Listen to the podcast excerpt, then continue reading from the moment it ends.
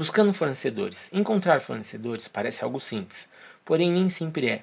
Existem muitas dúvidas em torno do assunto, especialmente para quem quer empreender ou até mesmo para quem já se encontra no segmento. Minha proposta aqui é compartilhar algumas estratégias para ajudar a encontrar ou mudar de fornecedores. Vamos começar? Fornecedores através das fotos no celular, não só a internet, mas a câmera fotográfica. Quando vamos a algum estabelecimento, por vezes tem algum produto legal para revender e comercializar. É comum encontrar no versos desses produtos um selo com telefone de contato e o nome da empresa.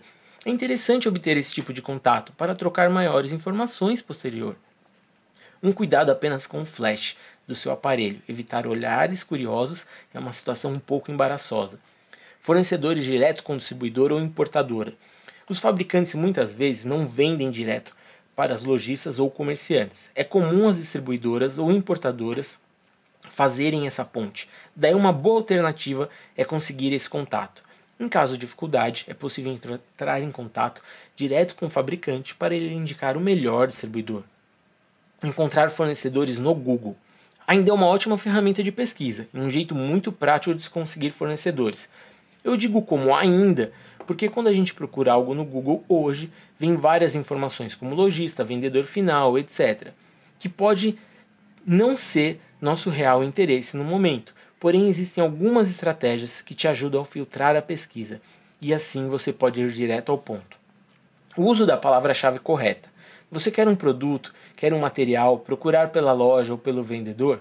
Pode não ser a melhor opção, pois a pesquisa pode acabar se perdendo no seu verdadeiro foco, mudando para inúmeros anúncios. Mudando essa pesquisa para atacadista, distribuidor ou fornecedor, pode começar a melhorar.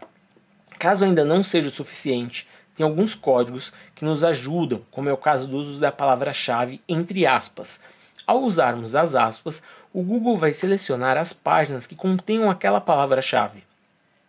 Outra forma de ajudar é a diminuir ainda mais os anúncios, é negativar as palavras pesquisando.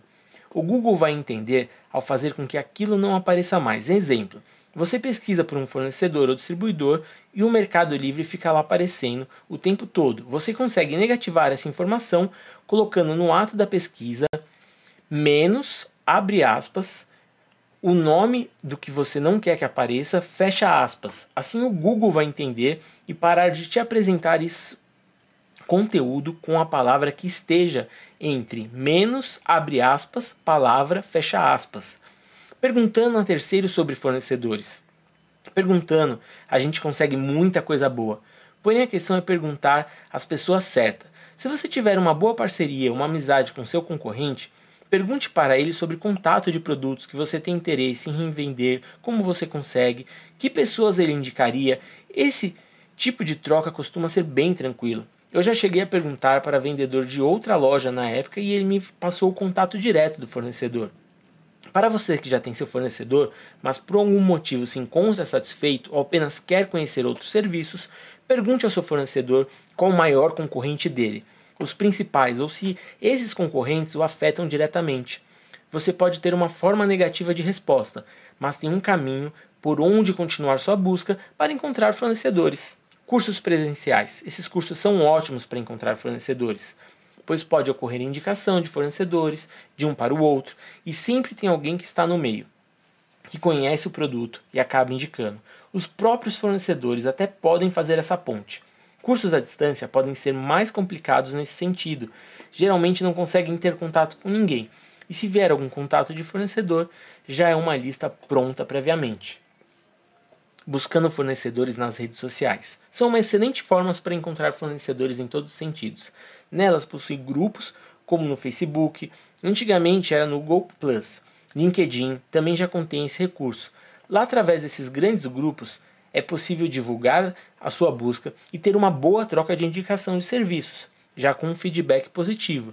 Se o seu negócio possuir Facebook ou Instagram e lá você resolver fazer um anúncio, sem dúvida, na hora já vai aparecer algum fornecedor. Caso tenha loja física, é comum fornecedores aparecer querendo oferecer o serviço diretamente. É isso, espero que tenham gostado. Se gostou, curta e compartilhe.